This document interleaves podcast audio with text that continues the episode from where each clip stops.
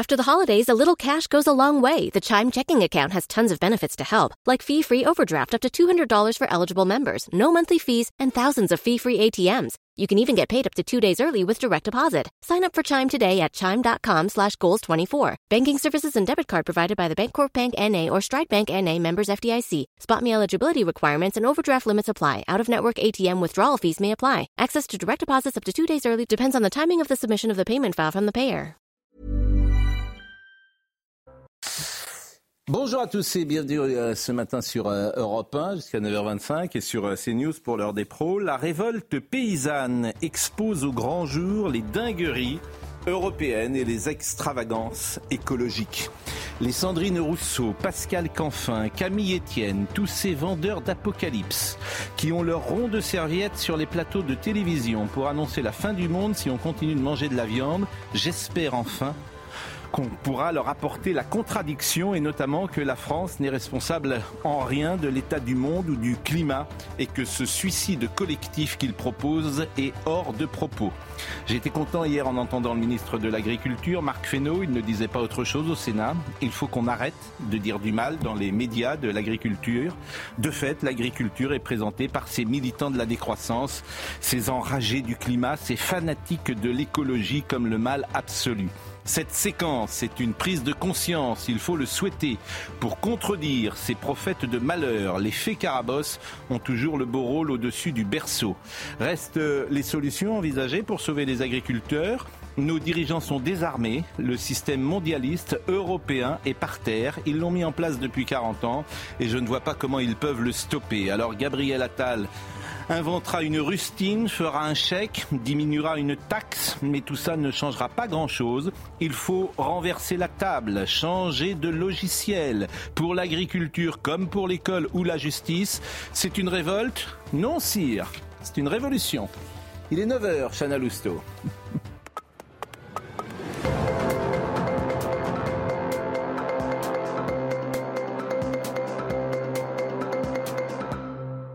Bonjour Pascal, bonjour à tous. Ce nouvel accident sur un point de barrage à Motoban dans le Tarn et Garonne. Un véhicule a percuté euh, cette nuit un ballot de paille sur l'autoroute A20. Pourtant, la circulation était fermée sur cet axe. Le conducteur de 25 ans est indemne, tout comme les agriculteurs sur place. En revanche, ces deux passagers légèrement blessés ont dû être hospitalisés.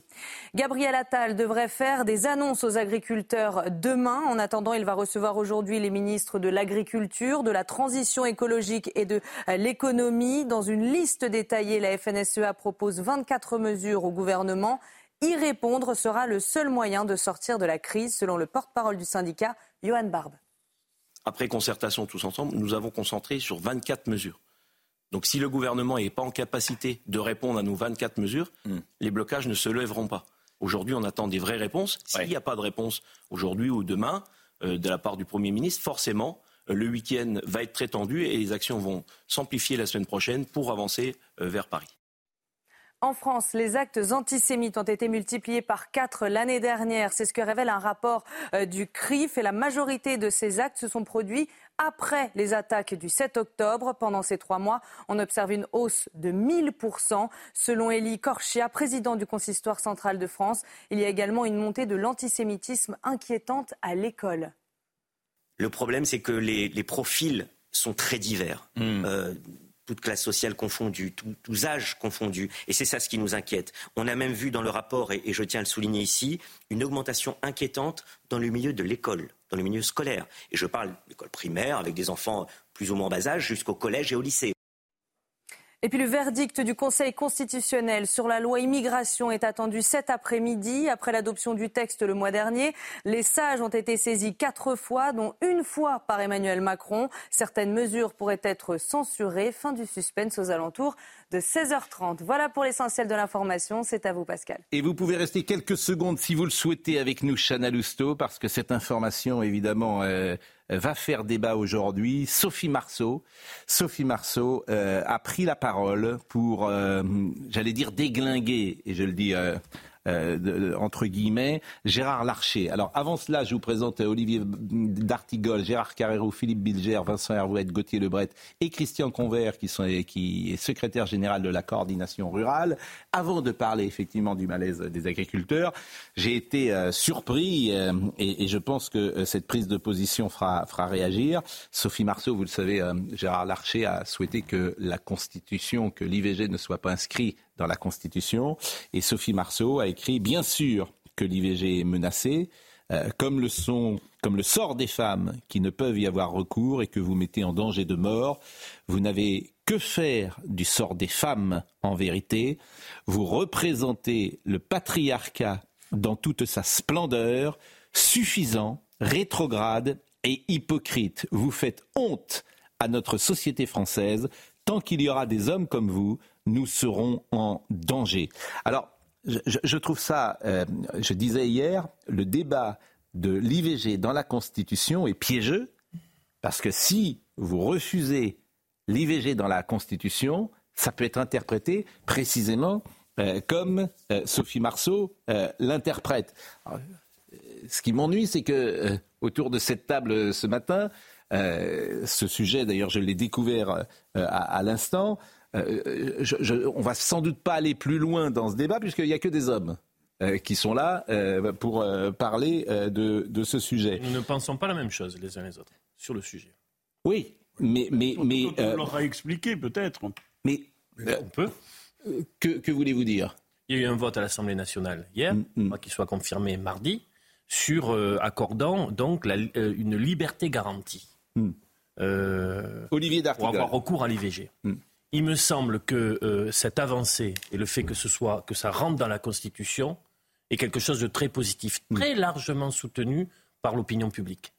En quoi cela pose problème? On me dit, mais il n'y a pas de, a pas de, de menace. Raison de plus. S'il n'y a pas de menace, on peut envoyer à partir de notre pays, en inscrivant dans la Constitution, un message très fort à l'échelle internationale ou dans certains pays il est ô combien menacé. Pensons à ces femmes qui aujourd'hui mm. luttent pour ce droit fondamental. Oui, mais s'il n'est pas menacé euh, en France. En tout cas, le débat. Moi, ce qui m'ennuie. Parce que d'abord, moi, j'adore. D'abord, j'adore Sophie Marceau. Comme nous tous. moi, aussi. moi, aussi. C'est la base. Bon. Euh, elle, est, elle, est, elle est une icône de ma génération. Donc, euh, elle est d'une beauté qui traverse les années euh, et euh, d'une présence cinématographique très Vous avez écrit un beau papier sur la boum. Bon, oui. Alors, elle a fait d'autres choses quand même que, que, que, la boum euh, depuis. Peut-être en a-t-elle marre d'ailleurs qu'on l'a. Bon. Mais je trouve pour le moins que vous représentez le patriarcat dans toute sa splendeur, suffisant, rétrograde, hypocrite, vous faites honte à notre société française quand je dis euh, Sophie Marceau déglingue Gérard Larcher, pas faire oublier oui. euh, ce je, je, d'essentiel. Je, je, vois bien, je vois bien que dans notre société, moi qui suis un adepte de la nuance, oui. Comme vous le savez. Ah, au quotidien, au quotidien. Je m'aperçois que votre notre... grande œuvre. Mais je m'aperçois que notre société, aujourd'hui, sur des sujets précisément sociétaux, ah, les prises de position sont radicales. Pas sur l'IVG. Alors, sur l'IVG, euh, non. Ah, il n'y a pas de débat. Ah, ben, là, c'est une. Il n'y a pas de débat. Mais il n'y a pas de... non, mais ce qu'elle dit, ce qu'elle dit, ce qu'elle dit, il n'y a pas de débat. Il n'y a pas de débat sur le fond. Mais il n'y a pas de débat sur le fond en France. Aucune association, aucun parti politique, aucun ah, si, des associations anti-IVG. Oui. Ah, ils ont manifesté dans la rue la semaine dernière. Gérard Attendez, aucun. Je répète, mon cher. Aucune association, aucun syndicat ne prend une position politique en disant il faut revenir sur la loi de Mme Simone Veil. Si, si, ça existe, ça existe de manière absolument non, seulement minoritaire, mais ça représente rien. Ça ne représente rien. Donc il n'y a pas donc les prémices mm. qui ont conduit Mme Panot de la NUPES la première à se prononcer pour la mmh, constitutionnalisation de cette euh, mmh. affaire mmh. Euh, sont fausses. Il n'y a pas de danger. C'est pas parce qu'en Amérique, la, loi américaine a été remise en cause par la, par la Cour suprême américaine qu'il y a. Donc, donc, on se moque du monde en essayant de nous dire, parce qu'on euh, sous-texte, comme dirait comme dirait quelqu'un, en sous-texte, on essaye de nous dire, mais quand même, ça hmm. pourrait un jour être menacé. On ne sait pas ce qui pourrait. Ce n'est pas. Alors, vrai. on va pas aller plus loin dans le débat. On va pas aller pour la raison que j'ai dit tout à l'heure. Moi, ce que je, ce que je propose, ce que je propose, parce qu'on ne fait pas pour tout vous dire. Moi, je, dis toujours la, vérité aux téléspectateurs. Il y a cinq minutes, moi, j'ai découvert le poste de euh, Sophie Marceau il y a dix minutes. Bon. Je n'avais pas prévu de traiter ce sujet, mais notre, euh, euh, comment dire, vous, connaissez notre réactivité. Je pense ce matin d'ailleurs qu'on n'en a pas parlé dans la matinale. Non. Bon, moi je trouve ça important. Simplement, on ne peut pas en parler contre homme. Formidable. Donc, on ne peut pas en parler contre homme. C'est pas possible. Pourquoi de mettre rajouter un homme tout de même, éventuellement que je donne donc, un avis. Donc je dis non. Gardez votre avis pour vous. Mais en revanche, ah tout à l'heure vous le donnerez. Ah, ah, et je vais demander ou à Brigitte Millot euh, ou comment dire à Marine d'entrer en contact avec une parole féminine. Mais ça n'a rien, à voir. Bah, ça n'a rien. Vous avez une actrice qui prend la position de Sophie Marceau, qui prend, qui n'est pas prof de droit constitutionnel, qui n'est pas une spécialiste du. du Elle a le droit de parler quand même. Qui prend Soyez la position pas de Mathilde Panot. Vous avez sa ligne sur la posture de Mathilde Panot qui est apparue quand elle l'a demandé la constitutionnalisation de l'IVG comme une position ultra. Et vous avez là un mouvement qui est, très révélateur de l'état des, de l'état des esprits. Mm. Vous avez un alignement d'une actrice grand public qui, dans un moment de d'immense démagogie, donc, écorgne et, borgne le, président du Sénat en le traitant de vieux macho. Hier, il y a un amendement LR qui demande à revenir. Hier, il y a un amendement LR qui demande à revenir sur le délai légal d'IVG, à, le, réduire. parce que ah, à Olivier Darcos oui, mais en une seconde, plus rapidement que mon ami Gérard, pour une, euh, pour une fois, le président, non pas pour Philippe une fois, le président Larcher a totalement raison, et l'argument d'Olivier d'Artigol n'est me semble-t-il pas pertinent. La France n'a pas donné de leçon au monde euh, parce qu'avec ce système, on emplira la Constitution avec des. On va en parler tout à l'heure. On va en parler tout à l'heure. Rapide. Monsieur Convert, je vous remercie d'être avec nous. Vous êtes secrétaire général coordination rurale. Je voudrais qu'on écoute d'ailleurs euh, euh, deux, trois éléments et sur. je trouve qu'il résume assez bien la situation qu'on vit et on va vous écouter hier. ce que vous avez dit. Oui, on va vous écouter. Parce que vous avez parlé de l'heure de vérité qui arrive, et qu'elle arrive peut-être plus tôt qu'on imaginait.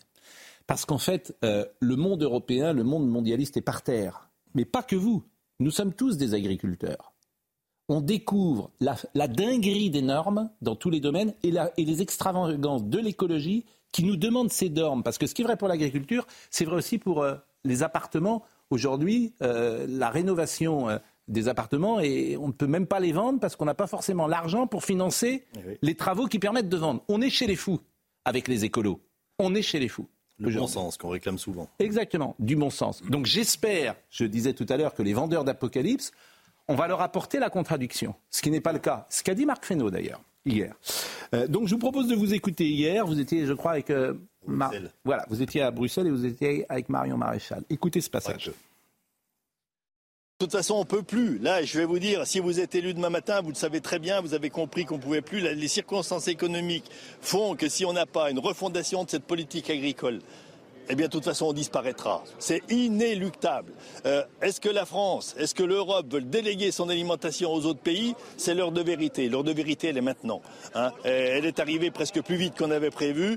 Euh, elle est là avant les élections européennes. Donc le contexte prête à ce que l'ensemble des candidats hein, puissent s'exprimer clairement. Mais par contre, ce qu'ils vont dire, on, fera, en sorte que ça soit suivi. Parce que de toute façon, euh, on ne sera plus là sinon. Bon, Monsieur Convert, je disais tout à l'heure, en fait, je ne vois pas ce que les gouvernants peuvent faire, parce que euh, c'est un système qu'ils ont créé. Donc ils vont vous donner un chèque, mais ce n'est pas le sujet. Ils vont inventer une rustine, mais ce n'est pas le sujet. Euh, ils vont diminuer une taxe, mais ce n'est pas le sujet. On fait partie. Oui, mais oui, mais en fait, si je comprends bien, faut tout changer. Eh bien oui. Alors, euh, merci de nous recevoir. bon, ça a commencé ces discussions. bon, le malaise, il y a longtemps qu'on le connaît, hein, qu'on sait que ça va arriver, on ne sait jamais quand, on ne sait jamais l'intensité. On a été reçu par le Premier ministre, qui n'est pas un spécialiste des questions agricoles, ça, on ne peut pas lui reprocher ça. Par contre, il a vraiment été à l'écoute. Donc, on a vraiment voulu placer à deux niveaux différents, hein, le niveau européen et le niveau français. De toute façon, cette politique agricole, je pense, telle qu'elle a été décrite, euh, je pense qu'elle a été très bien décrite, tous ces travers, cette mondialisation euh, qui se passe c'est le cœur du réacteur, c'est l'Europe. Hein, c'est là-bas que les choses se décident. Et en fait, nos gouvernements ne font qu'appliquer. Donc cette politique agricole européenne. La phrase que vous venez de dire est terrible. Mais c'est bien sûr que c'est. C'est-à-dire que c'est ça la phrase clé. C'est Bruxelles, les gouvernements ne font qu'appliquer. Il faut le répéter tous les jours. C'est Bruxelles, les gouvernements ne font qu'appliquer. Ils ont leur part de responsabilité. Évidemment, la lâcheté. Euh, jusqu'à maintenant, on entend toujours, quand on est ici, c'est la faute à Bruxelles. Quand on est à Bruxelles, il faut voir chez vous.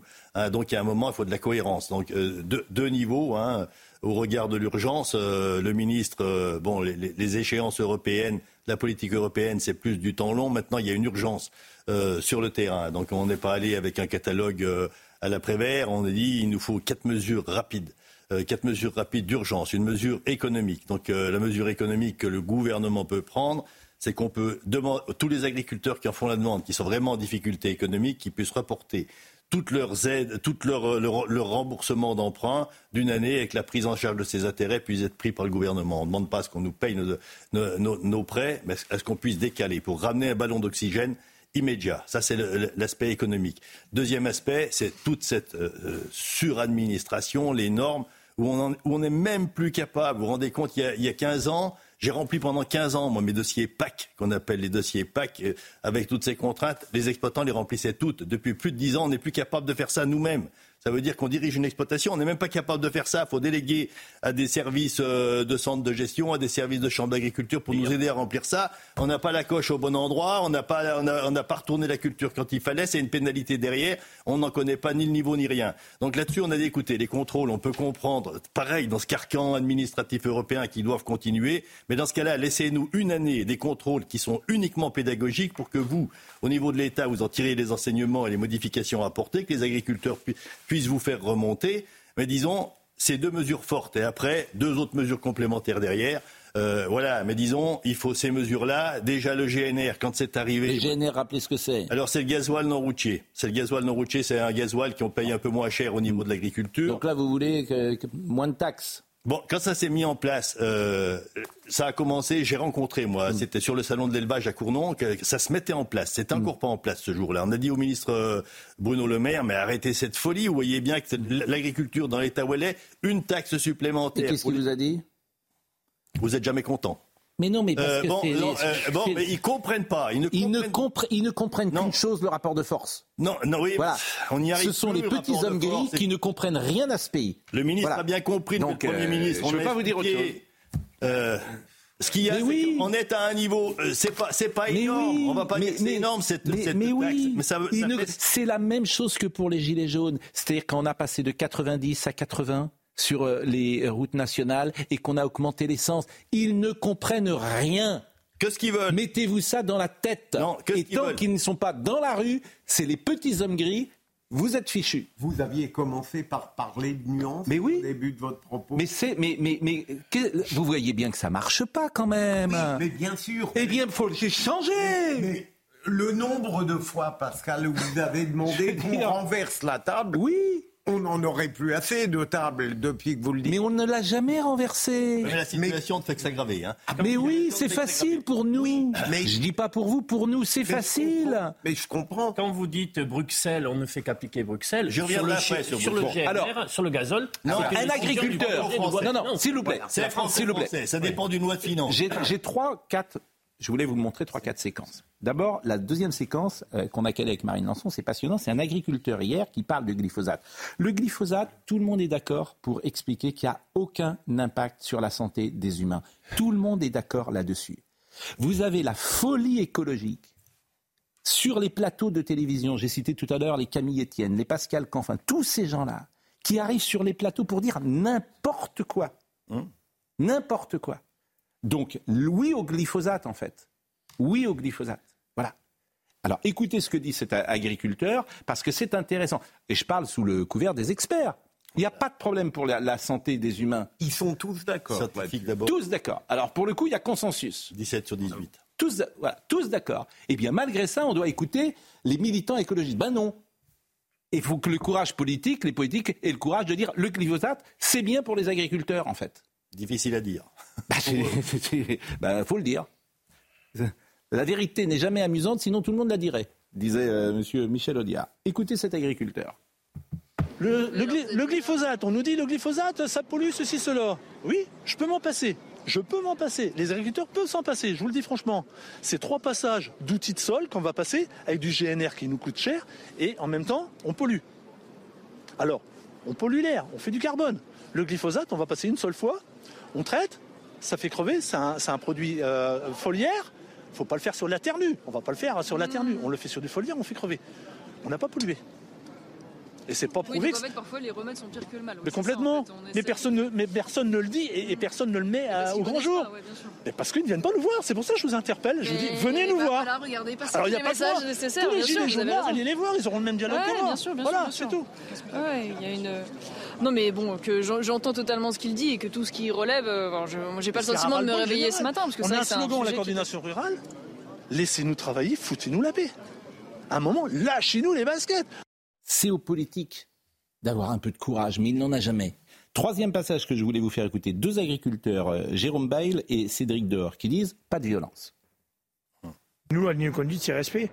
On a dit qu'on cassait rien, on n'est pas là pour dégrader, on n'est pas là pour, euh, pour saccager, parce que euh, on ne veut pas que tous les Français payent les conneries qu'on fait nous. Voilà, nous, on est parti dans un truc où c'est qu'il y a le mot respect, il y a le mot discipline, et peut-être que si on est encore là aujourd'hui, c'est qu'on n'a rien cassé et, qu'on ne va pas casser. Je pense que nous, on a pris, euh, on a pris la bonne méthode parce qu'on euh, ne dégrade rien et aujourd'hui, on voit qu'on a l'opinion publique avec nous.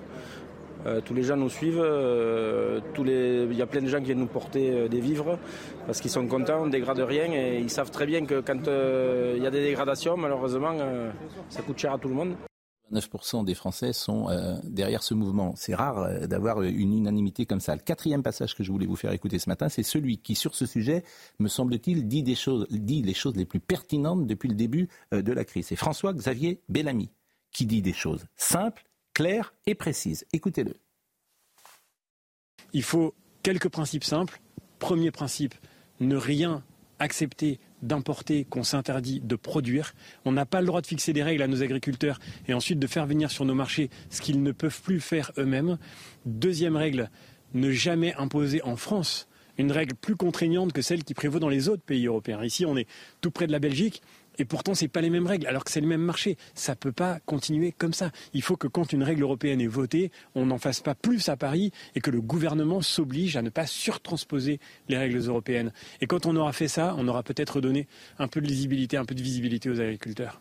Monsieur Convert, c'est pas d'être de droite ou d'être de ah, gauche, de dire ce que Monsieur Bellamy, c'est des principes de bon sens qu'il vient d'énoncer. Et on s'étonne que ces principes de bon sens ne soient même pas mis en route. Non, mais c'est le bon sens. Le bon sens, euh, pour nous, c'était d'abord le bon sens paysan. Ah non, mais bon, ce qu'il a dit là, on, ne peut y adhérer à 100%. Mais il faut arrêter de se moquer de nous. Voilà, moi, c'est ce que je peux dire. Hier, on est allé donc à Bruxelles. On est allé échanger là-bas. Euh, cette volonté, elle nous est transmise sans arrêt. Quand on sort du, quelqu'un vient glisser à un de mes collègues. Voilà ce qui s'est passé pendant que vous étiez en discussion aujourd'hui avec les députés. Donc je pense que vous en avez entendu parler. Dans le même temps où il y a le feu dans les campagnes, où on nous tient ce discours-là, on apprend qu'en commission, une, euh, un accord vient d'être adopté, donc il y, a, encore des échéances à passer, avec le Chili qui aggrave ce problème, hein, euh, où on, on multiplie euh, les importations de viande bovine, de poulet, enfin volaille, le bœuf et, le mouton. Donc Bon, c'est bien des gens qui sont en commission. Alors, on n'a pas vu, on n'a pas eu le temps de savoir, de vérifier, c'est à vous de le faire, qui c'est. 90% des gens ont accepté ce truc-là. Chaque ils ont mis en place ce système mondialiste. C'est leur, c'est la seule chose qu'ils ont mis en place. Ils peuvent rien faire aujourd'hui. Alors, ils peuvent rien faire quand on sort de Bruxelles. Quand on sort de Bruxelles, quand même, euh, ce qu'on se dit, c'est que bon, Bruxelles, ben, c'est la, la la mondialisation, c'est l'Europe du fric et des multinationales. Et puis derrière, causer toujours, les élus peuvent toujours causer. On dirait qu'ils ont complètement perdu le pouvoir. Ils n'ont plus aucune accroche c'est pas sur ce possible. Alors on est, plus. Alors, dernière chose. Dernière chose, parce que je disais tout à l'heure, mais j'étais content d'entendre Marc Fesneau, ministre de l'Agriculture. Oui, parce qu'enfin, il a dit une ah. chose. Parce que dans ces situations-là, euh, la parole se libère. Et M. Fesneau, il a dit arrêtez les médias. Parce que quand on explique matin, midi et soir, sur toutes les antennes, que faut pas manger de viande, euh, faut pas euh, utiliser le glyphosate, euh, euh faut réduire la croissance, etc. Ben, ça entre parfois dans les cerveaux.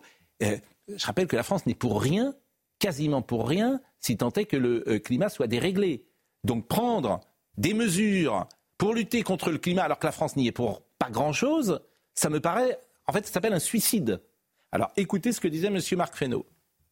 On a besoin de réconcilier Or, on est bien dans une situation où les agriculteurs le vivent en permanence comme une punition ou comme une mise en accusation. Il faut qu'on arrête dans les médias et à longueur de médias de dire du mal de l'agriculture et de, montrer une agriculture qui n'est pas la réalité de l'agriculture française. L'agriculture française, elle est vertueuse, elle est performante, elle est de qualité, elle est plutôt sur un modèle familial. Et donc oui, il y a besoin de transition. Vous m'avez toujours entendu dire qu'il y avait besoin de transition. Donc je ne me défausserai pas, le gouvernement ne se défaussera pas les transitions. Mais regardez-les, regardons-les à l'aune de ce qu'est la souveraineté et de la capacité des agriculteurs à le faire. Sinon, on bloquera tout et on n'aura avancé ni sur un sujet ni sur l'autre. Mais obligé de répondre là quand même certaines choses. Euh, écoutez, on a passé l'année dernière euh, des épisodes quand même assez, assez violents. Hein. Je, je, vous rappellerai Sainte-Soline, par exemple. On, l'agriculture détermine. On n'est pas capable de travailler sans eau. Ça, on le sait très bien. On sait, le changement climatique tel qu'il est annoncé, on n'est pas contre. La préservation de notre terre, c'est notre outil de travail, c'est notre outil de production. Donc on, on, est, on sait s'adapter, mais les, adaptations, il faut qu'elles soient possibles. Hein. Vous l'avez expliqué tout à l'heure sur les molécules. Donc les molécules, s'il y en a des nouvelles qui sont plus performantes que celles-là, les agriculteurs prendront. Mais il faut, arrêter de nous raconter des histoires comme ça. On, on s'est rencontrés à l'issue de Sainte-Soline. On a entendu qui, même sur vos plateaux à l'issue de Sainte-Soline? Hein, le ministre de l'Intérieur, par rapport à la casse qu'il y a eu, on n'a jamais entendu le ministère de l'Environnement ou le ministère de l'Agriculture venir, venir, expliquer l'intérêt de, de, ces stockages d'eau. Alors il y a un moment, faut savoir ce qu'on veut, l'opinion, elle se travaille aussi. Hein. Mais monsieur Convert, vous avez tellement raison. Vous avez tellement raison. Sur Sainte-Soline, vous avez 100% raison. C'est la lâcheté des hommes politiques. La lâcheté. On n'en sortira pas, leur manque de courage. Ils ont peur des minorités actives, ils ont peur des plateaux de télévision, ils ont peur des écolos radicaux non, non, faut pas et ils se taisent. Moi, je, écoutez, moi je, eh ben, je, moi, je suis... on peut pas nous dire eh ben, vous avez raison. Avant Sainte-Soline, il y a eu le lac de Cossade, justement dans le 47, là où les gens sont excités aujourd'hui. Ils ont eu les autorisations pour faire ce fameux lac de Cossade, qui est une, euh, une réussite. Et puis, résultat, on emmène le président de la Chambre d'agriculture au tribunal en prison. C'est ça le résultat? On va continuer euh, la discussion. Les politiques, il y a un moment, il faut qu'ils assument. Hein. Ben, Alors ça, ne, ne, leur demandez pas l'impossible. Il est 9h25. Euh, on va saluer notre ami Thomas Hill, qui est sur Europe 1, à qui je dis bonjour. Il ne me répond jamais. Et euh, on va marquer une pause et on va revenir à 9h30. On fera une parenthèse puisqu'on sera avec Anthony Delon euh, qui euh, prendra la parole après euh, les nouvelles informations euh, que nous avons eues hier euh, sur cette affaire, ces feuilletons Alain Delon. Et vous restez bien évidemment avec nous et nous poursuivrons également avec la prise de position de Sophie Marceau. A tout de suite. Il est 9h32. Dans une seconde, on sera avec Anthony Delon avec les, après les derniers développements de, du feuilleton, si j'ose dire, Delon. Euh, mais euh, Somaya Labidi est avec nous et elle va nous rappeler les titres. Somaya, c'est à vous. Ce nouvel accident sur un point de barrage à Montauban, un véhicule a percuté cette nuit un ballot de paille sur l'autoroute A20. Pourtant, la circulation était fermée sur cet axe. Le conducteur de 25 ans est indemne, tout comme les agriculteurs sur place. En revanche, ces deux passagers légèrement blessés ont dû être, ont dû être hospitalisés. La pression monte encore d'un cran. Les agriculteurs continuent leur mobilisation et intensifient leurs actions. Euh, depuis le lever du jour, ils bloquent de nombreuses autoroutes, comme vous pouvez le voir sur ces images, et menacent de converger euh, vers Paris. Et puis du fumier pour une députée LFI. Cette fois, c'est Catherine Couturier qui a fait les frais de la colère des agriculteurs. Sur les réseaux, l'élu de la Creuse a déploré, je cite, de nombreuses dégradations, euh, tout en reconnaissant une colère légitime. Monsieur Convert, il faut être clair là-dessus, pas de violence. Il ne faut pas encourager la violence. Et euh, il, faut être, euh, il ne faudrait pas que ce mouvement de protestation euh, suive le chemin parfois des Gilets jaunes qui s'étaient radicalisés. Et d'ailleurs, après, d'autres s'étaient greffés sur le mouvement initial et avaient perdu le fil. Nous sommes d'accord. C'est important de le dire. Aujourd'hui, c'est sûr qu'il y a pas mal de gens qui demandent à nous rejoindre. Non, mais c'est le bon dosage de la manifestation. On ne veut pas embêter quand même la population et les consommateurs. Ça, c'est pas, ça semble une évidence. On est les gens nous comprennent. Après les violences, tout est relatif. Hein. Donc euh, c'est sûr que ce qui s'est passé hier. Pas des violences personnelles, pas non, voilà. Euh, Donc les agriculteurs, c'est pas des black blocs. Hein. Ils vont pas manifester. Euh, pas sur une permanence d'LFI. Pas. On, ne va pas brûler les abris. cible pas les gens. On ne va pas attaquer dans les forces de l'ordre. Hein. On n'est pas des manifestations comme Sainte-Soline. Donc je suis d'accord. Monsieur Convert, nous sommes avec Anthony Delon que je salue. bonjour Anthony Delon et, et merci d'être avec nous ce matin. Les derniers développements de l'affaire Delon, si j'ose dire. Votre père Alain Delon a écrit à son avocat je vous informe par la présente que je ne veux plus que vous me représentiez. C'est une lettre qu'il a écrite ces derniers jours à Christophe Ayela, qui était euh, son avocat. Je ne veux plus que vous me représentiez ou que vous prétendiez m'assister dans quoi que ce soit et je ne veux pas que vous euh, parliez en mon nom. Je vous remercie en conséquence de cesser toute intervention en mon nom alors que je n'en suis pas informé. Cette attitude à mon égard ne peut continuer.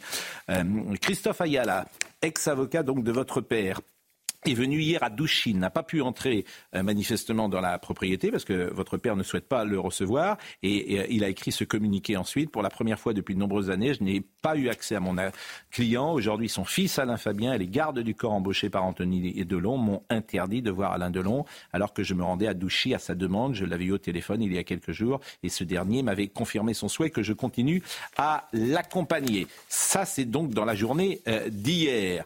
et puis le procureur général euh, a fait un communiqué où il regrette les informations qui ont paru dans le Parisien. Il dit, euh, il dit dans le corps de cet article, il est fait expressément référence à des déclarations de M. Alain Delon effectuées dans le cadre d'une audition réalisée par les enquêtes de la section de recherche d'Orléans à la faveur d'une enquête dirigée par le procureur de la République. Les propos rapportés et mis entre guillemets attestent que les auteurs de l'article ont eu accès direct à des pièces de la procédure. On peut imaginer que ce soit les avocats, en l'occurrence, peut-être M. Euh, Ayala ou euh, son confrère, je dis bien peut-être, qui ont transmis aux journalistes ces euh, propos. Et puis ce matin, dans Le Parisien, on apprenait que euh, votre père, euh, le discernement était aboli d'une manière importante. Bonjour Anthony Delon, merci d'être avec nous. Qu'est-ce que vous pouvez répondre, non pas répondre d'ailleurs, mais à ces derniers développements et, et donner votre analyse? Bon. pas, vous m'entendez là ou pas? Je vous entends parfaitement. Ah, d'accord. Bon, je ne vais pas donner d'analyse parce que je ne suis pas analyste. Moi, je vais vous dire euh, ce qui se passe. Alors, d'abord, euh, pour reprendre euh, ce qu'a dit le procureur de la République, effectivement, deux, deux, extraits de, de, l'enquête préliminaire ont, été, ont, fuité dans le, le Parisien. une première euh, qui était l'œuvre de M. Christophe Ayala, une deuxième qui était l'œuvre de M. Bouzrou. Euh, je trouve ça effectivement déplorable parce que ça, c'est des méthodes euh, voilà, qui, ne devraient pas exister. le procureur s'est exprimé, mais bon, je, apparemment, c'est monnaie courante, vous voyez ce que je veux dire. Donc, qu'est-ce que vous voulez que je dise là-dessus Le problème, effectivement, comme tout le monde, on a lu l'interrogatoire de mon père par les gendarmes. Et, voilà, et, ça m'a fait, comment dire, je, trouve ça euh, indécent. Voilà, je ne veux, je veux, pas faire de misérabilisme. évidemment que ça m'a fait de la peine, mais je, voilà, je trouve ça indécent. Je trouve tous ces déballages, si vous voulez, indécents. Et je pense que mon père a, a, renvoyé Christophe Ayela parce que depuis le début de cette affaire, d'abord, pour plusieurs raisons. D'abord, il s'exprime, il s'exprime en son nom sans aucune légitimité. C'est-à-dire que Christophe Ayala, je l'ai dit quand je suis venu chez vous, a été engagé par mon père pour l'affaire Harry Boulogne. Il s'est imposé avec ma sœur dans l'affaire Bouzeron. Mais il n'avait déjà pas de légitimité à l'époque, mais on lui a accordé de travailler sur, sur cette affaire. Euh, mais aujourd'hui, il n'a plus aucune légitimité de s'exprimer au nom d'Alain Delon, surtout dans une affaire qui se ressemble, qui semble être plutôt une affaire Delon-Delon. Euh, et, ça, c'est la première raison pour laquelle euh, mon père l'a limogé. Ensuite, euh, depuis le début de cette affaire, M. Ayala n'a de cesse d'envoyer des, grenades, n'a de cesse de tenir des propos mensongers, euh, des, inepties, des, propos diffamatoires même, très graves, euh, au nom d'Alain Delon. Euh, par exemple, il, En fait, si vous voulez, comment vous expliquer ça? Il se, il ment en permanence, mais se contredit. Donc c'est pas moi qui le dis, c'est lui qui le dit. Euh, euh, par exemple, il, a dit, il a fait passer un, communiqué le jour de la sortie de Paris Match en expliquant que mon père voulait m'attaquer, qu'il était catastrophé, euh, qu'il voulait que, je le laisse tranquille. Enfin bon, il a, il a sorti un communiqué terrible où il s'est exprimé au nom de mon père. Et puis, quelque temps plus tard, dans le Figaro, il a dit La dernière fois que j'ai parlé à Alain Delon, c'était le 4 décembre. Donc c'était un mois avant. Bon, donc déjà, il n'a pas parlé à mon père quand il était en vacances au Brésil le jour de la sortie de Paris Match. Ensuite, dans Le Monde, il dit, euh, euh, il dit je n'ai jamais entendu directement les propos euh, d'Alain me disant que mon fils me laisse tranquille, qu'il laisse tranquille ma vie, etc. etc. Donc ça veut dire qu'il ne l'a pas parlé. Bon, j'entends effectivement, euh, mais euh, comme M. Ayala euh, n'est pas là d'ailleurs pour répondre, mais j'entends effectivement ce que vous dites et notamment que vous contestez sa position. Ce qui est intéressant en revanche, c'est la lettre de votre père qu'on peut revoir d'ailleurs. Alain Delon, à son avocat, elle est signée de la main de votre père. Euh, manifestement, il l'a signé ces, derniers jours. Euh, et, la question que j'ai envie de vous poser maintenant, c'est d'abord comment va votre père et cette affaire de discernement. Est-ce qu'aujourd'hui, il, vous considérez qu'il a effectivement des absences euh, dans la journée, mais qu'il est capable à certains moments de retrouver toute sa lucidité? Et vous m'avez dit d'ailleurs hier au téléphone, euh, vous m'avez dit une phrase très belle d'ailleurs, vous m'avez dit bien sûr qu'il aime peut-être beaucoup Anouchka, mais il aime ses fils, Alain Delon. Il aime ses fils. Et il n'a pas envie, évidemment, que ses enfants, que ses fils, plus exactement, euh, soient mis en difficulté. Et ça, je crois que c'est important, Anthony Delon, de le rappeler. Oui, ben alors justement, on en revient à Yella, si vous voulez. Euh, euh, après, je vous répondrai pour mon père, pour son discernement, mais on, en revient à Yella. C'est-à-dire que, regardez, il a, il a euh, fait des déclarations dans la presse mm. sur une expertise médicale qui n'existe pas.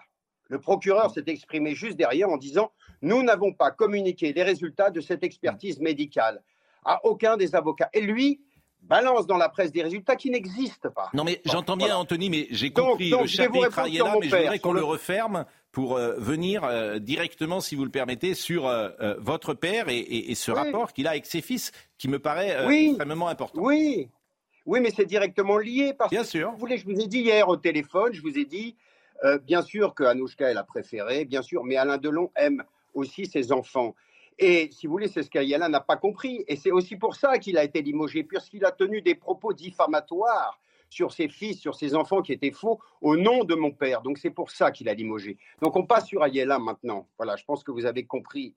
Euh, maintenant, en ce qui concerne son discernement, euh, euh, il est aboli, c'est vrai, c'est ce qu'ont dit les experts médicaux. depuis son AVC en 2019, ses, ses facultés euh, euh, euh, comment dire Ses facultés cognitives. Cognitives, pardon, voilà. n'ont eu de cesse de, de, baisser depuis l'AVC, ce qui est normal. Hein bon. Mais il n'a pas Alzheimer. ça veut dire qu'en fait, si vous voulez, c'est un problème aussi d'irrigation. De, de, C'est-à-dire qu'en fait, il, son état fluctue un peu comme, comme un, il est en dents de scie. Donc, par moment, si vous voulez, effectivement, ben, il a des problèmes euh, cognitifs euh, sérieux. Et puis, à d'autres moments, euh, il va plutôt pas mal. Mais, si vous voulez, il n'est pas, il est pas, oui, il n'a pas Alzheimer. C'est-à-dire qu'en fait, mon père est capable de vous dire, je veux pas te voir, sors d'ici, j'ai faim, je veux ci, je veux ça. tous les matins, il lit son journal. en tout cas, il le feuillette. Mais c'est vrai que voilà, c'est inégal. C'est-à-dire mm. qu'il y a des moments dans la journée où bah, merci. il n'est pas là. Merci beaucoup Anthony d'être intervenu ce matin sur CNews. Euh, c'est vrai que je vous ai régulièrement au téléphone. Je trouve qu'il y a beaucoup de dignité et d'élégance dans votre comportement parce qu'il y a aussi beaucoup de souffrance, euh, j'imagine, euh, pour vous. Et que c'est la première fois que vous intervenez depuis longtemps, mais ces derniers développements vous ont sans doute poussé à intervenir. Et je voulais vous remercier grandement parce que. Surtout le, le, le, comme le communiqué d'hier d'Ayala qui dit que hmm. mon père l'a compris. Bien sûr. est faux. Je sais. Faux. Il n'a pas parlé à mon père depuis 30 ans. Euh, comment dire, euh, bah, cette euh, séquence que vous vivez est celle également d'un fils, avec la vie que vous avez eue, qui est si particulière. mais que vous avez, il vous tient à cœur, bien sûr, que cette séquence-là soit aussi vécue de la meilleure des manières possibles, et pour vous, et pour votre famille, et pour Alain Delon. C'est surtout, surtout pour mon père. Surtout pour mon père, mais aujourd'hui, ma mission, si vous voulez, est accomplie d'une certaine manière. Ça, c'est très important pour moi, parce qu'effectivement, il y a toute l'affaire euh, tout a été, tout ce qui a été dit, mais la mission est accomplie parce que mon père est à Douchy et il restera à Douchy. Voilà. Donc la mission pour moi est accomplie. Il restera là. Eh ben, je vous remercie grandement. Je vous remercie grandement. De rien, euh, merci, au revoir. Anthony Delon. Je vous remercie euh, grandement. nous avons voulu effectivement vous écouter ce matin dans une actualité qui effectivement est dense. Euh, il y a des sujets, euh, notamment ces sujets de, l'agriculture, qui euh, nous intéressent au, premier point. Et c'est pourquoi nous sommes toujours avec M.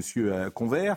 Objectif Paris, c'est ce que j'entends. Objectif Paris. Et je voulais qu'on voit le sujet de Célia Gruyère et vous allez me dire ce qui peut se passer ces prochains jours, ces prochaines heures même, sachant que M. Attal demain annonce des mesures. Mais que va-t-il annoncer? Que peut-il annoncer? Par exemple, arrêter, on ne l'a pas suffisamment souligné, avec la surtransposition des normes. Parce que oui, il y a les normes à Bruxelles, mais euh, ce n'est pas les mêmes règles, effectivement, avec la Belgique et l'Espagne, parce que la France en rajoute. La France s'acharne plus que les autres pays européens. On a des normes, et ben on, les pousse encore plus loin en France. On va encore plus loin. Donc déjà, on peut peut-être mm. arrêter avec cette surtransposition mm. des normes et arrêter avec. Et Monsieur Canfin, il est aux absonnés absents, il prend pas la parole depuis 48 euh, heures? Ah bah vous le verrez pas, à mon avis, dans une grande matinale. Euh, en ce moment, il a fait des déclarations hier rapporté par le monde, je crois. Mm. Mais il faut quand même se dire que M. Canfin était parmi les favoris pour représenter la majorité présidentielle à l'élection européenne. Donc c'est toujours pareil. On fait de la surtransposition des normes, on donne le feu vert à Pascal Canfin, et après on est dans les médias, on est euh, au Sénat ou à l'Assemblée nationale, et on fait mine d'être aux côtés des agriculteurs. Bon, voyons, euh, si vous le voulez bien, le sujet de Célia Gruyère, et après je donne la parole à Vincent Herouette qui a envie, je crois. Euh, non, non, non. Ah bon? Non. Bon, alors voyons le sujet de Célia Gruyère. C'est un véritable défilé de tracteurs sur l'autoroute A16 près de Beauvais. Les agriculteurs se dirigent petit à petit vers la capitale. On attend euh, des, choses fortes du gouvernement, euh, des choses concrètes. Et puis, euh, s'il faut, on va se diriger vers Paris et puis aller à la rencontre de ces personnes-là qui, qui aujourd'hui ne viennent pas sur le terrain, qui ne se rendent pas compte de la, de, des enjeux et puis euh, des problématiques qu'on a euh, réelles sur le terrain. Les agriculteurs ont commencé hier à avancer par étapes vers Paris. Ils devraient parcourir environ 20 à 30 km par jour pour faire pression sur le gouvernement. Parmi leurs revendications, des contrôles moins fréquents qui entraînent souvent une perte de revenus. On est contrôlé tous les trois jours. Donc il y a un satellite qui passe au-dessus de, tout le territoire tous les trois jours. Donc ça veut dire que toutes nos parcelles sont contrôlées tous les trois jours. Et après, c'est euh, bah, une diminution de revenus par les aides PAC. Donc ils nous suppriment euh, une partie des aides PAC. Euh, ça peut être plus, hein. ça peut être des amendes, ça peut être plein de choses. Enfin, au quotidien, pour nous, c'est pesant. Les manifestants en route vers la capitale espèrent être rejoints par tous ceux venant d'autres régions. Gérard Carrero me souffle une question. Oh, je me permettrai pas. Si, elle, est, en tête. elle était. J'aime votre délicatesse, cher Gérard, mais c'est vous qui allez la poser à M. Convert. Ah bon? Oui, ma, question. Paris, c'est toujours un petit peu le point d'aboutissement quand il y a des mouvements, et on dit, mais si ça continue comme ça, on dira à Paris, on leur montrera. C'est comme ça aussi qu'on peut se faire piéger. Et les gilets jaunes sont un bon exemple. Tant que les gilets jaunes étaient sur les ronds-points ou dans leur euh, département, leur ville, leur province, ils ont été effectivement soutenus par une majorité de la population. À partir du moment où ils sont montés à Paris, Paris c'est le piège au moment, il peut y avoir, il y a tous les, il y a tous les ministères, il y a toutes les occasions de, de dégénérer un mouvement, de faire dégénérer un mouvement. Ça, c'est une volonté un peu du terrain. Paris, c'est le lieu de décision, donc c'est là que ça se passe. Par contre, bon, les agriculteurs, faut être réaliste. Hein. Euh, pendant qu'on est là, il y en a qui s'occupent de nos exploitations. Hein. Moi, j'ai ma femme, ma fille et mon gendre qui sont en train de s'occuper des bêtes pendant que je suis là. Vous, vous êtes où Je suis de Haute-Savoie, éleveur laitier en Haute-Savoie. Et vous travaillez en, famille? En famille, avec euh, euh, ma femme, ma fille qui est en Elle a quel âge, votre fille? Elle a 24 ans. et elle, elle reprend l'affaire Vous avez combien d'enfants? J'ai trois filles, elle, c'est la dernière. Bon, et les deux autres? Les deux autres, euh, ben, elles sont dans des travaux extérieurs. Hein. Mais elles ont euh, choisi ce métier ou elles veulent faire autre chose? Non, c'est par volonté. Les deux premières n'avaient pas du tout cette hmm. fibre agricole. La dernière, elle a fait agricole. Mais je vais vous dire quand même, c'est quand même très grave. C'est ce que j'ai dit au ministre. On a une exploitation, je pense, qui, bon, qui est équipée normalement, euh, deux générations de travail, euh, bonne génétique et tout. Même nous, les parents, on s'est dit, mais c'est sûr qu'il faut qu'elle reprenne ou pas? Parce qu'elle n'a pas la même vie que les autres quand même, hein, en termes ni de revenus, ni de termes de travail, ni d'heures. Euh, mais quand, quand nous, euh, voilà, après deux générations, qu'on a constitué quelque chose. Que vous aviez repris euh, l'affaire de votre père? Oui, c'était déjà. de toute façon, les exploitations, elles se font pas en claquant des doigts. On a bien souvent deux générations de travail. C'est pas une question, c'est pas une question de revenus l'agriculture. C'est la fierté d'avoir une belle récolte, la fierté d'avoir un, joli troupeau, une belle vache. Ma fille a monté deux fois des vaches à Paris. Ça, c'est une vraie fierté. C'est la fierté principale euh, que moi je peux vous dire en arrivant en fin de carrière, c'est d'avoir été capable de payer mes factures en temps et en heure à la fin de chaque mois. C'est déjà plus difficile pour elle. Hein, qui vient d'arriver sur l'exploitation depuis deux ans, mais c'est à pleurer des trucs pareils. Alors, alors c'est ce qu'on a dit au ministre, même nous, qu'on a nos exploitations et nos enfants, on n'arrive même pas à transmettre à nos enfants l'exploitation. Il nous faut des mesures d'accompagnement fiscal. On peut pas. On, a, en, lui donne, en lui donnant au maximum, en favorisant au maximum, parce que de toute façon, si les parents ne favorisent pas celui qui reprend l'exploitation, il n'y a pas de reprise possible. On veut conserver ou pas nos outils agricoles Parce que votre fille devra payer des, euh, des taxes, non pas des taxes, mais des droits de succession importants. des droits de succession importants. Moi, j'ai travaillé pendant 40 ans, donc euh, c'est sur le revenu. Il s'est fait en mm. multipliant, en augmentant le troupeau, en augmentant, mais c'est des revenus. Euh, ils sont fictifs, c'est des revenus qu'on n'a pas. Donc à la fin, ça veut dire qu'on monte le capital d'exploitation et le suivant, notre fille ne peut pas le repayer. Si on, ne parle que du cheptel et du matériel qu'on veut lui faire repayer au prix réel ou demain on charge dans le camion, ben, il faut charger dans le camion puis il faut arrêter l'exploitation. Je peux vous demander vos revenus? Ouais, je, voilà, moi c'est ce que je dis. Ah bah les revenus, il n'y euh, a rien à cacher. Hein. Quand, on, quand on fait une année globale où on arrive à sortir euh, entre 15 et 20 000, on est content. Euh, il faut savoir que sur cette somme-là, euh, on défalque bien sûr ce qu'on paye, par exemple, pour on achète du terrain, c'est avec notre revenu comme pour partir en vacances. Hein. Je fais pas partie des malheureux. J'ai réussi à, à, prendre une semaine de vacances par an avec mes enfants pour qu'ils soient pas complètement socialement décalés. Une semaine de vacances? Oui, ben on prend une semaine. Le, fait d'être à deux sur l'exploitation nous permet d'avoir un week-end sur deux. Euh, enfin, un week-end. Euh, le week-end, il commence le samedi à midi. Euh, voilà. Et puis, s'il faut revenir pour un village, il faut aider les autres, ben, il, faut, il faut la proximité si les, parents sont pas là pour aider, mais oh, c'est terminé. Hmm. Et votre euh, fille, euh, malgré euh, ça, pour les raisons que vous avez données d'ailleurs, qui sont... Moi, je suis très ému de ce que vous dites. Je suis très ému. Oui, mais c'est le quotidien. Je crois beaucoup d'éleveurs, hein, les éleveurs, les agriculteurs. en général, c'est ça notre vie. Je, trouve, je trouve dommage que vous soyez méprisé comme vous l'êtes parfois dans l'espace médiatique. Je trouve que vous incarnez une France qui est morte, qui n'existe plus. Mais on n'y croit pas. On ne peut pas croire qu'elle est morte. Écoutez, cette politique agricole, telle que je vous l'ai dit, euh, bon, je vais prendre un exemple macabre, la politique agricole telle qu'elle a été faite avec les primes. Hein, les primes soutiennent l'agriculteur comme la corde soutient le pendu. Aujourd'hui, la PAC est en train d'être remplacée par la PEC, la politique environnementale commune, qui, elle, est en train de serrer la corde. Hein, donc, euh, c'est pour ça. Il euh, n'y a, pas d'issue. on a cette fierté-là. On n'est pas là pour venir demander des aides et de l'argent. Hein, sauf qu'à travers le biais de ces aides, on nous, impose sans arrêt des choses qui, de toute façon, sont, sont plus acceptables administrativement. On a commencé, on avait un bureau sur la ferme. Là, on a un bureau sur la ferme. Alors, je vous dis pas, le vôtre, il n'y a rien là. Hein. Il y a des papiers comme ça, mais il nous en faut un autre sur l'exploitation, parce que bien souvent, le soir, après manger, après 8 heures, il faut reprendre les, papiers euh, au niveau du bureau, parce qu'on ne va pas rester tout le temps sur l'exploitation. Non, mais ça devient, ça devient invivable. Ça devient invivable. Et même avec des outils qu'on a, on se dit, mais est-ce qu'il faut que les enfants continuent? Mais bon, ça veut dire, de toute façon, cette politique agricole, telle qu'elle est faite là, si on ne sort pas l'agriculture du libre-échangisme, l'agriculture est foutue. C'est pas la peine qu'ils nous racontent au niveau de Paris, au niveau de, tous nos États, on va vous défendre, qui viennent alors monter sur Paris, faire de la manifestation. Euh, ça va être emmerder les Parisiens. Par contre, je crois que je peux le dire, hein, si jamais les ministres et le président veulent venir faire des belles photos euh, agricoles au salon de l'agriculture, ça va mal se passer. Hein. Si on n'a pas des réponses d'ici là, je pense qu'on ne pourra pas maintenir contenir la colère. Merci, euh, vraiment merci. vous allez quand même rester quelques secondes avec nous. On va parler de la lecture également. On va parler, je l'ai dit tout à l'heure, de la prise de position de, Sophie Marceau. Mais c'est vrai que, je crois que c'est Robert Ménard qui disait ça ce matin. Tous les candidats sérieux à la présidentielle sont parisiens ce gouvernement. Mais il y a une énigme. gouvernement est un gouvernement de Parisiens. c'est un gouvernement de Franciliens aussi. Hein. C'est un gouvernement de Parisiens. C'est un gouvernement qui ne connaît pas forcément euh, ces métiers-là. Je... Non, la pause, la pause, la pause, la pause. J'ai plus de temps. La pause, et, euh, parce qu'on est déjà très en retard. S'il vous plaît, Philippe.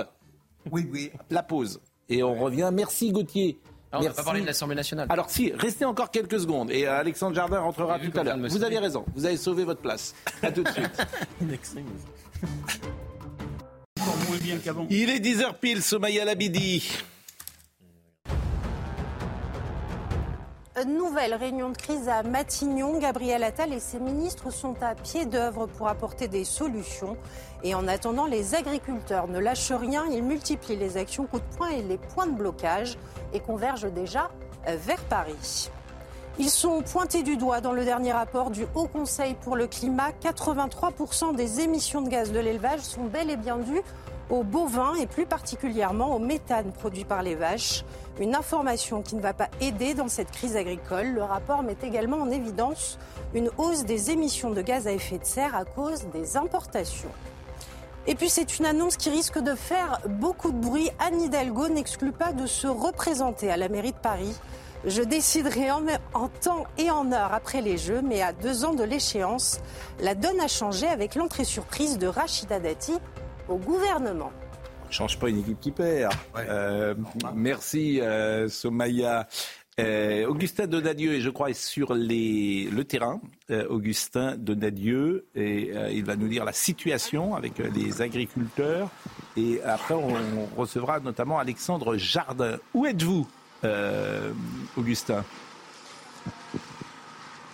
On est sur euh, l'autoroute à côté de, Beauvais, on est à quelques kilomètres euh, de Paris, on est à, à 50 kilomètres grosso modo euh, de Paris, puisque hier les agriculteurs qui étaient déjà présents sur cette autoroute ont parcouru une vingtaine de kilomètres pour s'approcher de la capitale. Ils vont faire la même chose cet après-midi pour accentuer la pression sur le gouvernement. Et je peux vous dire qu'aujourd'hui, ils sont encore plus en colère qu'hier et peut-être un peu moins que demain. Pourquoi?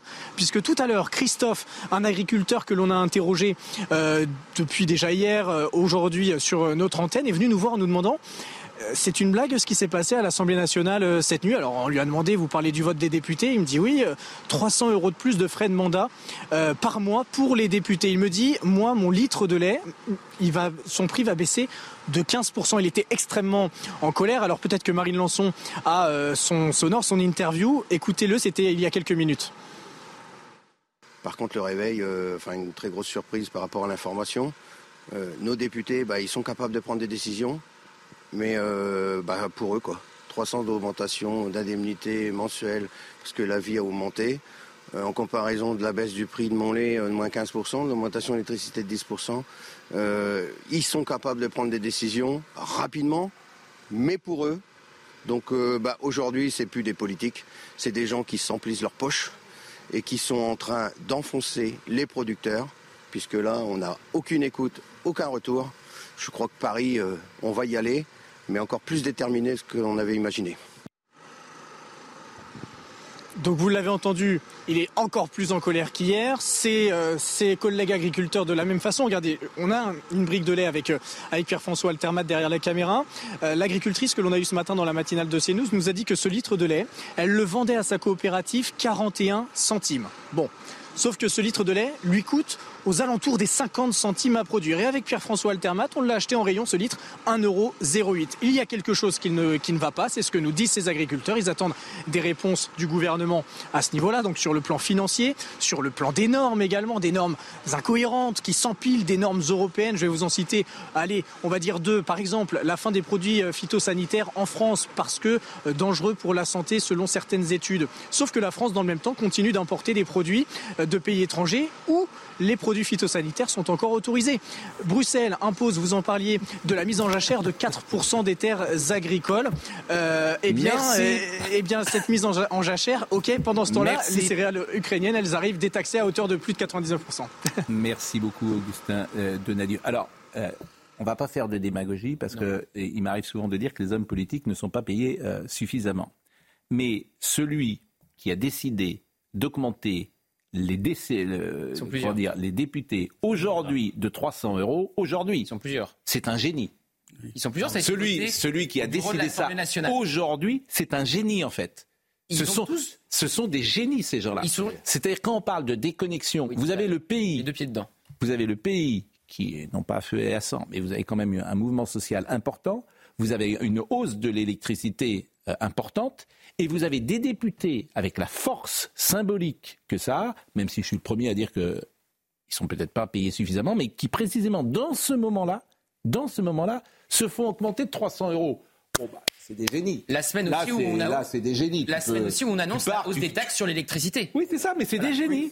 c'est des génies. Et évidemment, ça s'appelle en fait des petits hommes gris. Ce sont, moi je vous le dis, ce sont des hommes, ce sont des génies. C'est le bureau de l'Assemblée nationale. Ils ont tous, ils ont tous voté pour l'augmentation, sauf les députés de la France insoumise qui se sont abstenus. Et là, on vit un rétropédalage puisque le RN a voté pour euh, au sein du bureau. Et là, ils se rendent compte qu'en fait, c'était peut-être pas une bonne idée. Donc maintenant, ils demandent de reporter cette hausse de 300 euros.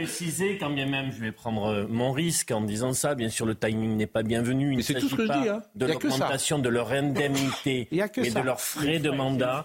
Frais, de mandat qui permet de payer les collaborateurs, les permanences, les, frais qu'ils engagent dans leur, euh, dans leur activité parlementaire. Pas bon moment. Non, ce n'est pas le bon moment. Effectivement, l'indemnité, l'indemnité, elle est de plus de 7 000 euros brut. que ça. L'indemnité, elle est de plus de 7 000 euros brut et l'enveloppe pour les frais euh, parlementaires, les frais de mandat, flirte désormais avec les 6 000 euros. Depuis hier. Et, pour les gens, sachez que euh, l'indemnité ou les frais de mandat, c'est la même chose. C'est pour ça, Donc c'est pour ça, pour ça que j'ai dit je prends mon risque. c'est pour ça que je vous dis, ce sont des véritables génies. Et c'est juste la deuxième décision euh, qui choque de l'Assemblée nationale parce qu'ils ont aussi refusé de faire une minute de silence pour l'agricultrice qui a été tuée cette semaine. Après en avoir fait une pour Naël notamment. C'est des pyromanes. Je vais vous remercier et je vais. Euh, Monsieur Alexandre Jardin, euh, va non pas vous remplacer parce que vous êtes irremplaçable. Il va avoir une place en jachère pendant quelques secondes. Ah oui, là il y a aussi une déclaration de Pascal Confin. Ah oui, oui dites-moi ça, ça, ça m'intéresse. Alors François-Xavier Bellamy a dit qu'il faut arrêter avec l'obligation des 10% de terre euh, en jachère. Pascal Confin lui a répondu sur les réseaux sociaux Vous mentez, François-Xavier Bellamy. Vous regardez ce que Pascal Confin a défendu lui-même au Parlement européen. Il a bien défendu les 10% de jachère. C'est terrible, je vous assure. Ils oublient ce qu'ils ont dit. Oui, ce pas gentil. Alors ils, ils, essayent de jouer sur les mots comme toujours, mais vous voulez encore dire autre chose pour rester plus longtemps ou euh, parce que vous n'aimez pas partir hein ah. Bah oui, mais partir, c'est mourir, c'est mourir un peu. Bon, Alexandre Jardin euh, arrive euh, à, à, l'instant. je voulais, parce qu'on a commencé l'émission avec cela, et j'avais été étonné que Sophie Marceau, personne n'en parlait d'ailleurs ce matin, alors que j'avais trouvé sa déclaration pour le moins surprenante. Et euh, puisque euh, bien sûr que l'IVG est menacée, a-t-elle dit, comme le sort des femmes qui ne peuvent y avoir recours et que vous mettez en danger, elle s'adressait à Gérard Larcher. Je rappelle que Gérard Larcher euh, ne souhaite pas que l'IVG soit inscrit dans la Constitution.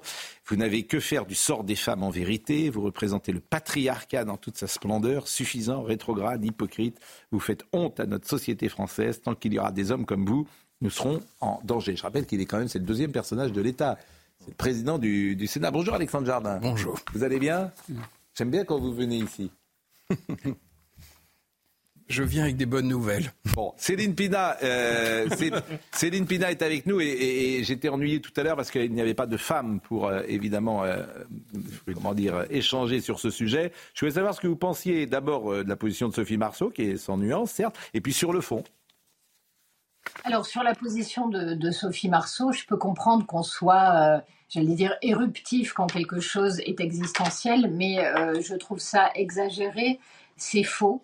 Euh, et c'est inutilement agressif. Je ne vois pas en quoi ça peut faire avancer le débat, dirons-nous. sur le fond, je pense que Sophie Marceau a tort. Autrement dit, en France, la liberté de l'avortement n'est absolument pas menacée.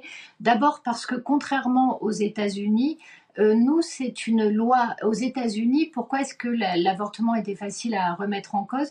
Parce que c'était un arrêté de la Cour suprême. Donc ça n'avait pas le même statut. Chez nous, c'est une loi et la jurisprudence du Conseil constitutionnel l'a toujours confortée. Et ensuite, c'est une loi d'équilibre, c'est-à-dire que euh, aucune liberté en France n'est absolue. Alors là, ce qui est demandé, c'est une liberté absolue, ce qui est quasiment impossible. Pourquoi? Parce que toute liberté en heurte une autre. Donc, par exemple, la liberté de la femme euh, d'avorter heurte euh, la protection qui doit être accordée à tout être humain. Or, la question de savoir à partir de quel moment un embryon est une personne, euh, elle, elle se pose. En revanche, il est censé être un humain dès le démarrage de sa vie. Donc la, loi d'équilibre, elle a fait en sorte qu'on puisse déterminer arbitrairement, on s'est dit finalement, jusqu'à tant de semaines, on ne peut pas être sûr qu'il y ait une conscience. Donc, on peut euh, éventuellement interrompre une grossesse. C'est pour ça qu'il y a une date limite. Mais euh, c'était tout ça a été traité en essayant de conforter à la fois le droit à vivre, le droit de la femme à avorter, le droit du personnel médical à pratiquer un avortement ou pas. Bref, c'est une loi d'équilibre. Vouloir en faire une loi absolue me paraît impossible et peut-être même contre-productif, dans le sens où cela chosifierait euh, l'être humain en tant que euh, personne à naître. Bah, merci beaucoup. Merci euh, de cette analyse, Céline Pina. On a eu tout à l'heure un tour de table. Je ne sais pas si Alexandre Jardin, d'ailleurs, a un, avis là-dessus. Est-ce qu'il faut mettre l'IVG dans la Constitution ou pas? Quoi qu'il arrive, ça ne changera pas le réel. On est tous d'accord en France. Euh, donc, euh, moi, c'est plutôt le réel qui m'intéresse. Il a des problèmes réels, et, ce, dont on va parler, c'est de problèmes réels. Euh, or, on a des problèmes très fondamentaux. Des problèmes avec notre bouffe, on a des problèmes de sécurité, hmm. on a des problèmes d'éducation monstrueux. On a 30% de nos enfants qui arrivent au collège sans maîtriser l'écrit. 30.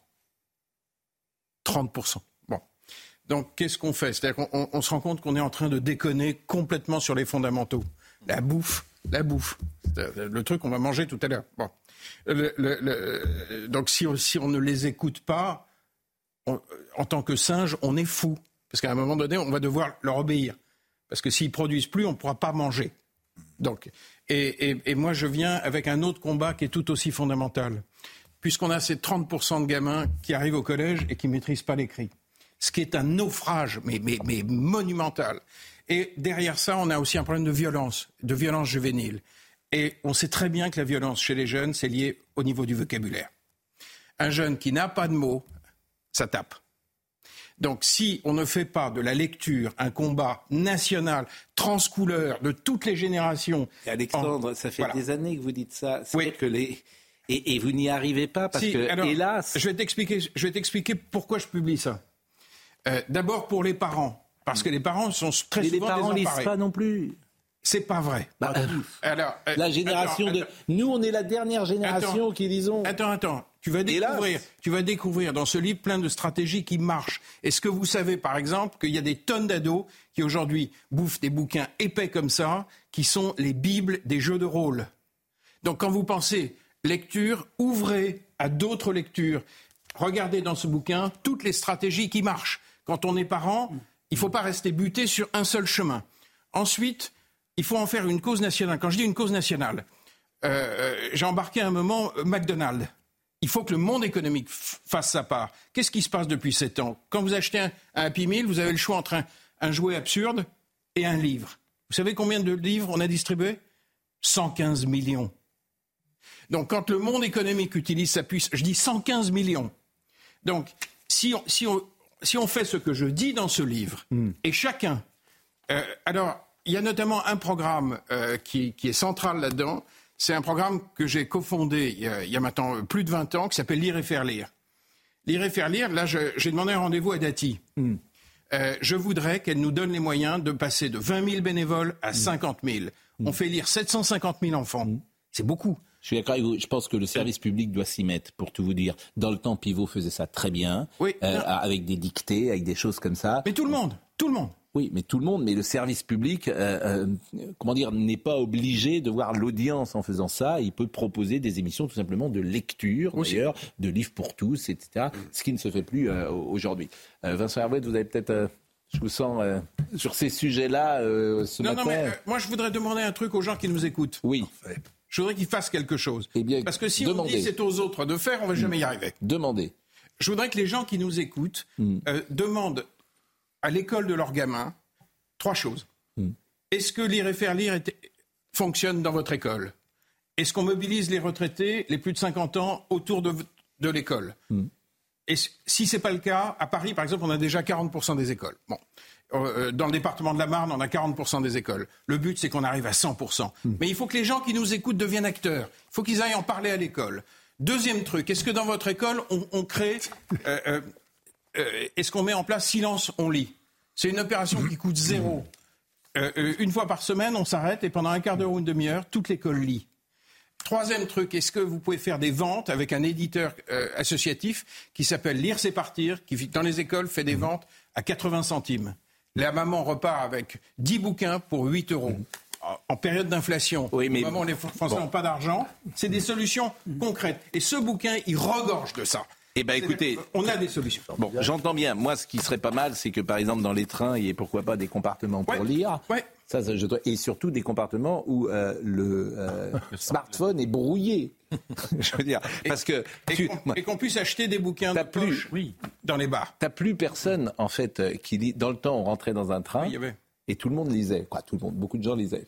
Maintenant, tu es avec un voisin qui parle tout fort qui te donne, euh, il parle à sa femme, ou plus exactement, c'est souvent professionnel. Oui, alors on n'a plus du tout de, bon, tout le, évidemment, tout le compartimentant, on n'a plus du tout de fourniture. Et c'est les gens regardent, parlent fort avec le portable. Oui. C'est épouvantable. Qu'est-ce que vous lisez en ce moment? Est-ce que, est que vous avez toujours, est-ce que par exemple vous avez toujours un livre en chantier Toujours dans les tours 2. Euh, en cours. Ah, J'adore. Un livre, euh, vraiment. Qu'est-ce que vous lisez en ce moment, par exemple? Euh, attendez, ce que je lis, euh, j'ai lu un livre très remarquable, mm. Achever Sartre. Euh, sur le dialogue. Non, mais avec un pieu dans le cœur. Non, mais vraiment, c'était bon. Et là, je lis un livre d'un nommé Keller, un homme de gauche qui dénonce le wokisme. Ah, donc il y a un, livre de gauche qui est entré dans votre bibliothèque. Lire des romans tout de même. Bon, Gérard, vous avez toujours un livre en oui, chantier toujours, toujours. J'en ai même parfois deux ou trois parce que mm. dès que j'ai la hantise d'avoir fini un. Hier, j'ai fini Les Chouans de Balzac, qui mm. est un des rares bouquins de Balzac que je n'avais pas lu. Et ça, c'est pas le meilleur. Bon, et, euh, c'est un de ses premiers romans. C'est pas le meilleur. Vous êtes un bibliophile en plus. Euh, on vous voyait pendant le Covid. Euh, bon, est-ce que vous avez le temps de lire et le goût de. Au-delà des revues agricoles, les deux derniers que j'ai lus, bon, parce que c'est peut-être parce qu'il est intervenu à notre congrès, mais j'ai lu Le Péril vert et Génération farniente. Hmm. Effectivement, ça nous permet de décrocher un petit peu, mais ça nous ramène bien dans le réel quand même. Non, mais moi, ce qui m'intéresse toujours, c'est votre, c'est votre, votre vie, par exemple. Vous vous levez à quelle heure le matin? Ben, le matin, euh, c'est ce que je dis. Normalement, on fait, quand on est en élevage, on fait en sorte euh, à peu près à 6 heures d'être dans le troupeau. Quoi. Donc, euh, Donc vous levez à 5h30 Oui, 5h30. Et, et, vous travaillez jusqu'à quelle heure le soir? Alors ça s'est amélioré depuis qu'on a des, on a des robots de traite. Sinon avant c'était 19h30. Maintenant on va dire qu'à 19h on arrive quand même à terminer à peu près. Sans discontinuer, il n'y a pas de pause le midi. si, on s'arrête quand même à midi quand même. pour déjeuner. Et ça c'est du lundi au dimanche? Ben, le dimanche, normalement, c'est ce que je vous disais, on arrive à prendre un dimanche sur deux maintenant qu'on est organisé comme ça. Donc, euh, bon. Euh, oui, mais la vie.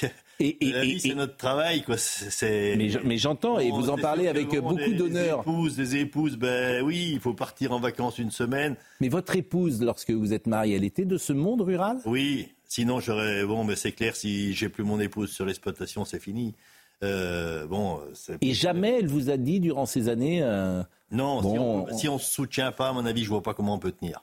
donc elle a cette même passion que vous, parfois, elle n'a pas été. Euh, ça fait pareil avec son mari. Je pense que c'est très important. On voit bien les, agriculteurs qui ont leur épouse qui est Votre fille, elle est déjà mariée, manifestement, elle a 24 ans. Vous avez... Et donc vous fille, donc bon, ça va, bon, deux jumelles, donc, ça va qu'on est sur l'exploitation. Bon, donc la, la... ensemble. bon, et votre gendre, il a quel âge, votre gendre? Il a 30 ans. Bon, et votre gendre, il avait fait des, il est, il est de ce monde-là également? Oui, enfin, il n'était pas fils d'agriculteur, mais bon, euh, une approche euh, très hmm. rurale. Euh, il a toujours, bon, c'est, faut être travailleur. Si on n'est pas travailleur, faut pas faire ce métier. Il faut l'aimer. Ah oui, ça, faut l'aimer aussi. C'est déjà ça, et on n'est hmm. pas sur dire à la fin du mois combien il y aura. À la fin mais lui-même, pour parce que eux, ils ont, ils sont plus jeunes que vous. ils veulent vivre, voilà. ils peuvent investir dans une maison parce qu'entre 15 et si, si les revenus que vous nous avez donnés tout à l'heure, c'est 15, 20 000 euros par an. Oui, ce que vous m'avez donné comme revenu. Bon, après, euh, bon, bah. Ils vivent sur la ferme avec vous? Oui, on a, on a la chance d'avoir une maison suffisamment grande où on a pu euh, avoir deux logements, euh, avoir un logement indépendant. Donc vous voyez vos petites filles tous les matins? Eh ben oui. Bien sûr. Et bon, c'est pas ça, c'est pas ah ben, négatif, ça. Hein, on va dire. Ça c'est bien. Négatif. Ah ben c'est ce que je veux dire. Ça, quand ma fille peut pas aller chercher les enfants à l'école, c'est ma femme, c'est moi. Euh, S'il n'y a pas cette complémentarité, on peut pas. Mais ce monde-là, ce que vous nous décrivez là, d'abord, ce qui me frappe quand je vous entends, c'est que vous paraissez, ce qui n'est pas le cas de tout le monde, heureux. Oui, non, mais si on est, par nature, si on est malheureux, il faut changer avant. Euh, c'est ce que je vous dis, c'est pas notre, satisfaction, c'est pas mm. euh, la grosse voiture, c'est pas les vacances qu'on va pouvoir qu'on voit chez d'autres enfants, même de nos enfants ailleurs, qui vont euh, prendre l'avion et l'autre bout du monde, c'est pas, ça n'a jamais été notre truc, euh, parce que bon, on n'est pas fait comme ça. C'est sûr que maintenant euh, qu'on arrive à la retraite, ma femme me dit qu'il faudrait qu'on puisse quand même. Et vous êtes jeune Quel âge vous avez? J'ai 64 ans. Hein. J'ai plus, j'ai 42 ans de cotisation sociale quand même. Donc là, je suis en train de calculer. Euh, je vais pouvoir toucher, en ayant payé toute ma vie sur le bénéfice réel, hein, donc 40% qui part à la MSA. Hmm. Je pensais toucher plus de 1000 quand même avec ce qu'on a payé. Ben, je Et vous pensez à, à 900 même pas. Vous pensez partir en retraite quand? Mais j'y suis déjà, là. On va dire j'y suis. Mes papiers sont faits. Je suis en retraite aujourd'hui. Mais, vous, en retraite, euh, vous voyez bien comment, quoi. Mais vous êtes euh, quand est-ce que vous imaginez décrocher euh, du travail? Ben, quand, quand, la santé suivra moins, quand euh, voilà, non mais bon, on essaye de faire en sorte aussi que la transition soit pas trop violente. Et l'exploitation, elle peut vivre sans vous, sans votre travail C'est-à-dire que votre gendre et votre fille peuvent s'en sortir? Non, tout seul, non. Donc ils seront obligés de... de... la main d'œuvre supplémentaire. Si bon, mais la transition, elle va se faire. Elle est en train de se faire. Elle se fait. Euh, hmm. Voilà, mais je pense que ça, ça peut jamais être une transition de matin je suis à la retraite, je remets plus les hmm. pieds, ça n'existe pas. D'ailleurs, même nous, on peut pas. Moi, j'ai ralenti j'ai ralenti pas mal, mais bon, il y a un moment, euh, bon, ben, j'aime bien retourner dehors, respirer l'air pur, et puis travailler un peu, puis oublier tout ça, là. Parce que, bon, quand on est dans le truc en permanence, à la fin, on pète un boulon, quoi. mais moi, ce que je regrette, parce qu'on euh, on ne vous entend que dans des périodes de crise. Parce qu'effectivement, et c'est vrai aussi pour d'autres métiers, ceux qui parlent sur les plateaux, bah, c'est ceux dont c'est le métier professionnel. C'est des toutologues. On peut dire que vous y contribuez. Là, maintenant, euh, jusqu'à maintenant, on va pas dire que les... c'est inouï ce qui est en train de se passer, que les médias, quand même, et que certains journalistes approfondissent vraiment les sujets agricoles, j'ai jamais vu ça jusqu'à maintenant. Ce qu'on voyait, c'était plutôt à charge. Et se défendre quand on est toujours à charge, toujours attaqué, euh, quand on nous parle de bien-être animal et tout ça, mais hey, faut pas avoir honte quand même. Hein, le bien-être animal, euh, c'est régulièrement qu'on se lève la nuit pour aller s'occuper de nos vaches, quand ça vèle, quand ça fait truc là. Alors que ce soit des gens à Paris qui ont, qui ont deux chiens dans un appartement qui viennent nous expliquer le bien-être animal, non mais il faut arrêter, c'est eux qui nous produisent ces documents-là à longueur de journée. Non mais écoutez, si quand on continue, ben effectivement, je suis vite excédé. Mais on n'en peut plus de ce truc-là. Mais qui viennent, euh, qui ait, des choses à faire sur le bien-être animal par rapport aux abattoirs, par rapport à tout ça. Mais les animaux, euh, c'est notre vie. Hein. Les vaches, on les connaît, les veaux, on les connaît. Euh, bon, c'est bon, non, non, mais il y, y, a un moment, on peut plus quoi. On peut plus. Je crois que, est-ce que je vous dis là, c'est ressenti par tous les éleveurs. Euh, on a un contrôle, mais euh, bon, plus 100 euh, vaches, ça fait presque 200 animaux sur l'exploitation. Paf, on a un contrôle, on vient, vient voir si vos, bovins sont tous bien identifiés. Si jamais on a un bovin qui manque de boucle, il peut être tué sur place. Hein. bon, on, tient ça mois par mois, mais tu as peur quand tu as le contrôle parce que tu connais jamais l'issue. T'as tes placards, on utilise très peu, nous, de, de phytosanitaire et tout. Mais pour un peu que tu te trouves avec un produit qui, a, qui a deux ans, que tu que tu n'as pas suivi ton truc, paf, tu as ce contrôle-là. Mais le contrôleur, le, contrôleur, euh, j'imagine quand même qu'il y a un peu de souplesse, il y a un peu d'empathie. La souplesse, le, contrôleur, il fait son boulot, il remplit les documents et vous savez pas à, la suite qu'est-ce qu'il y a. Donc, Mais quand est-ce qu'il y a eu un contrôle, par exemple, le dernier mois de retrait, d'attente pour toucher les primes en attendant que votre dossier sont instruits parce que l'administration, elle arrive même plus à suivre cette suradministration-là. Donc, euh, non, mais on est. Euh, non. C'est effrayant. Quand on dit qu'on marche sur la tête, c'est pire que ça. C'est, Moi, j'espère, vous voyez, je, je vous assure, j'espère, parce que euh, nous, on les connaît, les ministres. Et quand on parle en tête à tête avec eux, ils sont d'accord, en fait. Mais tous Ils sont d'accord. Mais ils contrôlent pas leur technique. Mais j'espère qu'ils vous écoutent. Parce que je pense que Gabriel Attal, c'est quelqu'un de bonne volonté. Oui. Je pense que Bruno Le Maire, c'est quelqu'un de bonne volonté, qui a été votre ministre. Je pense. Même s'ils sont enfermés dans leur logique. Non, non, non, Les accords de libre-échange qui ont été signés hier à Bruxelles. ça n'a rien à voir. C'est des choix qui ont été faits par ce gouvernement-là. Et ils le savent. Euh, il y a quand même des choix qui sont politiques. Vincent Non, moi, je suis très content de me taire et puis d'écouter Monsieur euh, Monsieur Converse parce que ce qu'il dit est, fascinant. Parce que vous pouvez guerroyer, batailler contre les petits hommes gris et expliquer que c'est la faute de, de la mondialisation, sauf que vous êtes à côté de la plaque. La vérité, la vérité profonde, c'est que l'agriculture française, en termes économiques, l'agriculture française, elle est plus compétitive il y a eu un effondrement de la compétitivité de l'agriculture française. Parce que les accords de libre-échange, ça a profité à toute l'agriculture européenne. On est passé, si vous regardez les termes des échanges, en 15 ans, on avait un déficit de 10 milliards dans la balance commerciale. On est maintenant à un excédent de 70 milliards. Alors que la France, il y avait un excédent de 7 milliards, on est maintenant à 6 milliards. C'est-à-dire que, pour résumer, tous les accords multilatéraux qui ont été signés par la Commission européenne depuis 15 ans ont profité à l'agriculture de nos voisins, mais pas à l'agriculture française. Pourquoi? Pourquoi est-ce qu'en France c'est un tel, un tel gâchis, un tel naufrage? Alors là, on revient aux petits hommes gris, on revient à la surréglementation, on revient aux normes, aux ailes, aux ailes invraisemblables de la bureaucratie française qui applique les normes européennes avec excès. Pourquoi? Parce qu'il y a une utopie européenne, parce qu'il y a une utopie écologiste, parce qu'il y a une espèce d'idéalisme aveugle qui se fout éperdument de la réalité du terrain. Ça, c'est le problème. Mais vous ne pouvez pas dénoncer en permanence les accords multilatéraux européens, parce que normalement, ça devrait assurer la survie des exploitations. Ça devrait nous aider. Mais c'est le contraire, ça nous plombe. C'est le problème. Monsieur Converse. Mais oui, mais enfin, c'est très bien expliqué. De toute façon, tout est fait pour qu'on perde en compétitivité. Donc, une fois qu'on perd en compétitivité, on est en retrait partout. Hein, je crois, quel que soit. C'est l'administration qui vous a fait perdre en compétitivité. Ben, c'est l'administration, c'est les mesures qui sont prises. Derrière ça, il y a toujours des mesures qui sont prises. Donc, toujours plus. Quand on explique qu'on part de Paris, qu'on a un ministre, un premier ministre qui nous tient euh, un langage euh, qu'on, bon, à l'écoute, qu'on partage, et quand on arrive à Bruxelles, c'est bien des gens d'une majorité. Les politiques, ils ne sont pas tombés du ciel. Enfin, quand, euh, au niveau d'une commission, qui c'est qui a voté? Mais Je voudrais bien y savoir. Je ne sais pas. C'est pas. Je ne vais même pas aller moi rechercher, mais je pense. Non, mais il y a un manque de, courage du politique. Euh, Donc à la fin, on nous dit une chose, on fait, on fait le contraire à longueur de journée. Il y a aussi, tout un environnement hostile. politique. Et tout un environnement hostile, médiatique. Aux États-Unis, au Canada, en Suisse, il y a des prix planchers pour le lait. C'est-à-dire que dans les négociations entre agroalimentaire et grande hmm. distribution, on ne peut pas aller plus bas que quelque chose qui est fixé pour garantir le prix rémunérateur. il y a, il y a est-ce que il y a un environnement aussi hostile, il y a un environnement médiatique hostile. Je pense effectivement aux écologistes et, aux, écologistes radicaux. On en a parlé avec Sainte-Soline, on peut en parler régulièrement, qui sur les plateaux de télévision expliquent que manger de la viande, c'est le diable. C'est quasiment criminel. C'est ça la réalité. Vous, vous êtes un éleveur de viande territoire de, de vaches laitières, euh, principalement la viande. C'est... Mais bon, la viande, c'est surtout les territoires déjà les plus difficiles. Je pense que enfin, c'est une fierté au-delà des agriculteurs d'entretenir les, les territoires difficiles avec l'élevage. Hein, quand on parle de Haute-Savoie, quand on parle des Pyrénées, quand on parle de ces, de, ces départements-là, heureusement quand même qu'on a l'élevage. Alors dire euh, bon, j'entendais dans les accords là tout à l'heure que bon, on est des pollueurs, trop de vaches, trop de gaz à effet de serre. De toute façon, le cheptel va diminuer tout seul. Hein. Ils n'ont pas besoin de prendre des mesures.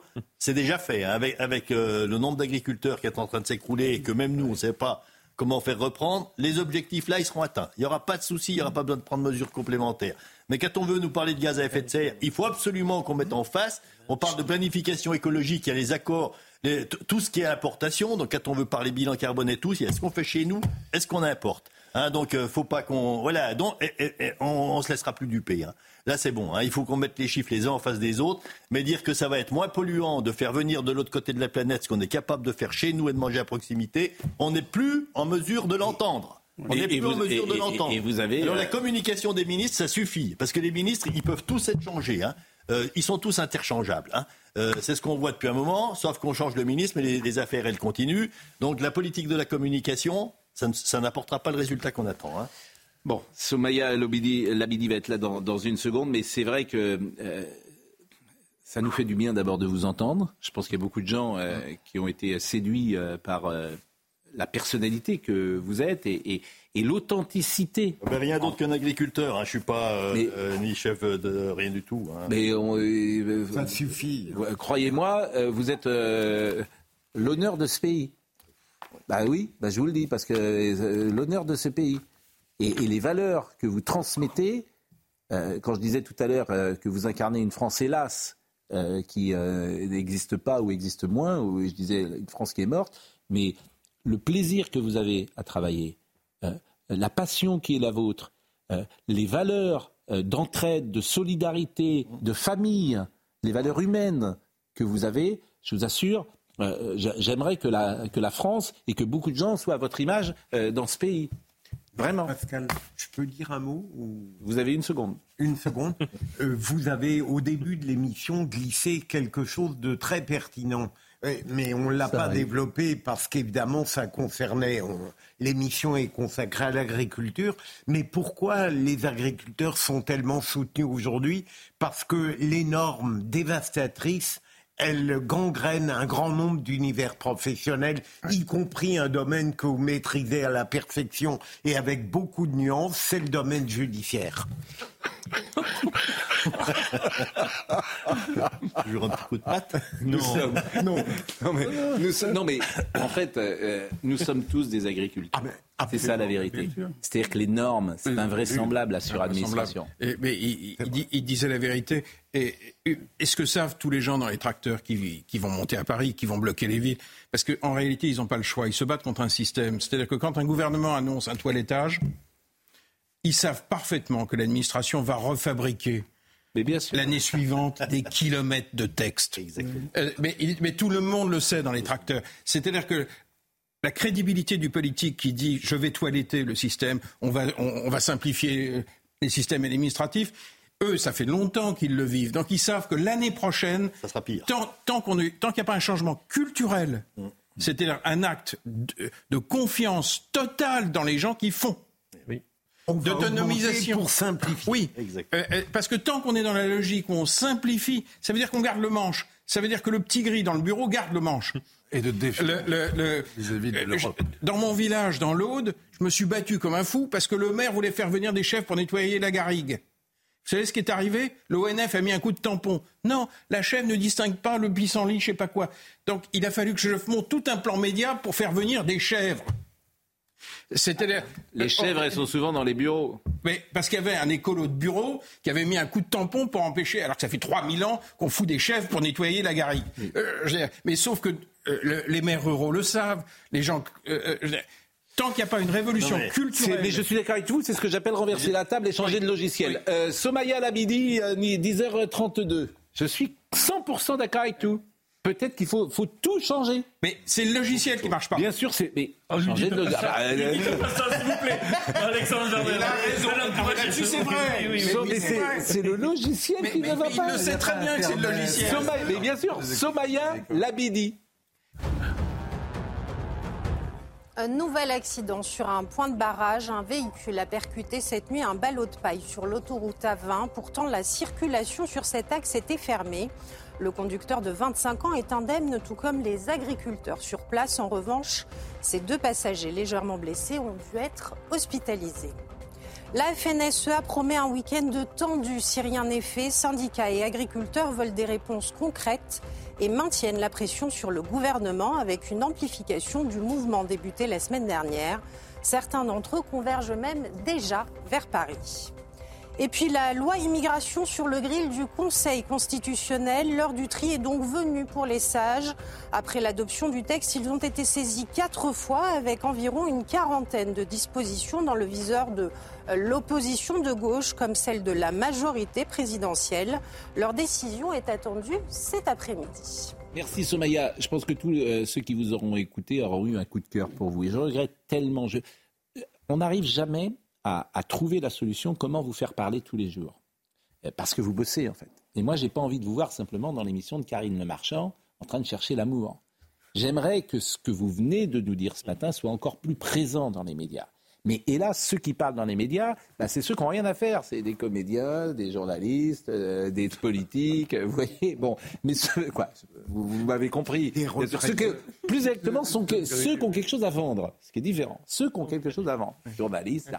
Mais cette parole-là, et d'ailleurs qu'on retrouve lorsque nous-mêmes nous sortons de nos euh, euh, studios, parce qu'on est comme les autres, parfois on est déconnecté, disons-le. Je ne sais pas comment vous faire parler. Alors, quelqu'un avait réussi à faire ça, c'était Jean-Pierre Pernaud, qui faisait ça très bien dans le Trésor de TF1, qui donnait la parole. Qu'a-t-il été caricaturé par, ce, par ce, monde, parfois, euh, guignol, tout ça, on le prenait. Parce qu'en plus, c'est quand on montre quand, on défend votre monde, on est taxé de conservateur. Après de conservateur, on va tout de suite sur Réac et on finit à extrême droite. Voilà, c'est exactement ça. C'est ce qui nous dégoûte de sortir parce que effectivement, euh, ben, on va à Bruxelles et tout. Il y a ceux qui nous écoutent peut-être plus que les autres. On veut rencontrer tout le monde. Hein. On n'est pas euh, affilié à un parti politique, ça risque pas. Mais effectivement, dès qu'on prend une parole qui, est différente, on est, on est, on est classifié. Donc ça, ça va pas. Il n'y a qu'un point que j'ai pas évoqué ce matin, par exemple. Mais pareil, c'est le bon sens. C'est par rapport à l'écologie et au, changement. Euh, euh, donc, trop d'eau, euh, quand on parle de l'été, de la sécheresse, euh, effectivement, c'est percutant. Là, on a, vécu les inondations. Qu'est-ce qui, qu'est-ce qui s'est passé dans le Nord, notamment? Mais vous avez été long à comprendre, même vous. Hein, mais c'est simple à comprendre, c'est qu'il n'y a plus d'entretien il n'y a plus d'entretien des rivières, il n'y a plus d'entretien au nom de quoi? Ça d'une certaine écologie parce qu'il y a un petit crapaud, une petite fleur. On va laisser inonder tous les gens, mais les, cours d'eau, si on les entretient pas, ben ça marche pas. Si on stocke pas l'eau, ça marche pas. Sauf qu'effectivement, aujourd'hui, on coupe un arbre, on a les gens de l'OFB qui vont arriver, on n'a pas coupé le bon arbre ou un machin, quelle horreur. on n'arrive plus à bosser. à un moment, il euh, faut nous foutre la paix. Le bon sens, le bon sens, rien que ça, rien que ça ça peut tout changer. Euh, le, Nord, ça aurait jamais dû se passer à cette ampleur-là, ce qui s'est passé. C'est un manque d'entretien, parce que le manque d'entretien, il est généré par un certain nombre de réglementations qui font qu'on ne peut pas faire. Euh, stop, quoi, stop. Euh, c'est pire que marcher sur la tête. Hein. C'est bon. Moi, je vais rentrer travailler bientôt. Écoutez, moi, je vais vous dire, je vais, je vais vous dire, Monsieur Convert, vous êtes magnifique.